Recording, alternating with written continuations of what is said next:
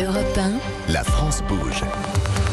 Elisabeth Assayag. La France bouge et admire aussi Polytechnique, cette prestigieuse école d'ingénieurs. Aujourd'hui, nous avons la joie d'être avec vous. Euh, Laura Chebard, vous êtes la directrice générale de l'école Polytechnique. Alors, quand on parle de Polytechnique, on pense aussi à l'uniforme. hein. Ça tombe bien. Euh, chaque jour dans la France bouge, on s'intéresse à des entreprises hein, qui existent depuis longtemps, qui font la fierté de notre pays. Cet uniforme est fabriqué par une entreprise qui s'appelle Balzan et c'est la saga du jour. La France bouge. La saga du jour. Avec vous, Solène Godin, bonjour. Bonjour Elisabeth. Chaque polytechnicien le porte avec fierté, l'uniforme de l'école, une tradition depuis la création de cette institution et depuis plus de 100 ans, il est fabriqué par cette entreprise, Balzan. Cette manufacture de textile créée en 1850 à Châteauroux se fait connaître en fabriquant le drap bleu horizon, le tissu qui habille les poilus pendant la Première Guerre mondiale.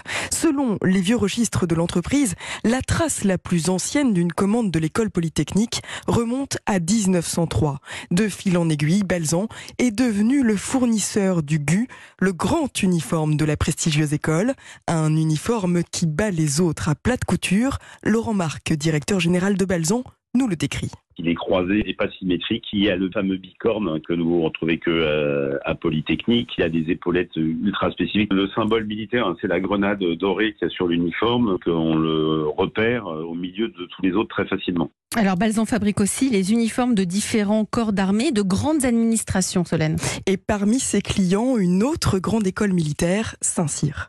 Coët-Quilan, hein, donc les officiers de l'armée française sont habillés par nous aussi. Et puis on fabrique euh, tout ce qui est tenue de sortie euh, de l'armée de terre, de l'armée de l'air, de la marine et, de- et des interarmées. Alors pour l'école polytechnique, 500 uniformes sortent des ateliers chaque année. Ils doivent tous être prêts pour le défilé du 14 juillet. Pour que les polytechniciens soient tirés à quatre épingles le jour J, Balzan suit son plan de bataille sans faire un pli. On prend les mesures des élèves au mois de septembre, en deux trois jours, et ensuite on fait l'essayage au mois de mars, puis un deuxième essayage. Le bicorne va être fabriqué à Sainte-Pazanne, près de Nantes. Toute la partie passementerie, dorure va être fabriquée à la Charte-sur-le-Loir, chez nous aussi, qui est un atelier spécifique. Et l'uniforme à part entière va être fabriqué à Châteauroux, dans notre atelier de confection de grandes tenues. Et un uniforme qui a évolué avec les années, notamment celui des femmes. L'année 2020 signe la fin de la jupe. Depuis deux ans, les polytechniciennes sont en pantalon comme les hommes. Un pied d'égalité qui a demandé à Balzan de revoir ses patrons. Merci Solène Godin pour la saga euh, de l'uniforme Balzan. Laura Chebard, vous êtes la directrice générale de l'école polytechnique. Euh, Solène le disait, la féminisation de l'école polytechnique a d'ailleurs tendu un, un sacré défi à l'entreprise Balzan quand vous êtes, euh, quand on vous a nommé concernant l'uniforme. Je crois qu'il fallait qu'il voilà, il fallait concevoir votre uniforme en moins de deux semaines, non? Il oui, ils ont été très réactifs, euh, étant donné que je n'avais pas porté l'uniforme ces dernières années et qu'en plus j'accédais au, au grade de général.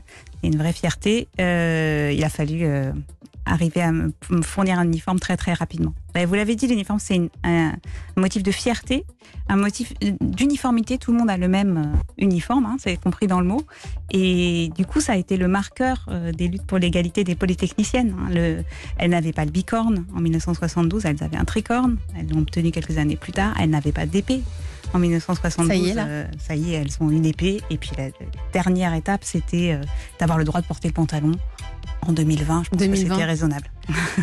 Merci, c'est déjà la fin de votre émission. Merci à, à- à vous, Laura Chobard, directrice générale de l'école polytechnique. hein. C'est des parcours de vie, des rencontres, de l'audace, briser les barrières, foncer vers ses rêves. hein. C'est tout cet état d'esprit pour avancer dans sa vie euh, professionnelle. hein. Et ça démarre depuis les études, hein, même depuis l'école. On l'a vu aujourd'hui dans cette France Bouge consacrée à Polytechnique. On vous remercie, Laura Chobard, d'être venue aujourd'hui dans la France Bouge. Merci, à vous aussi, Vincent Escudé, cofondateur de Prof en Poche et donc de ce logiciel Mathia et à vous Daniela Chana, fondateur de Bismart Edu, cette prépa scientifique en ligne accessible à tous à lundi. Dans un instant, le flash suivi de Christophe Ondelat.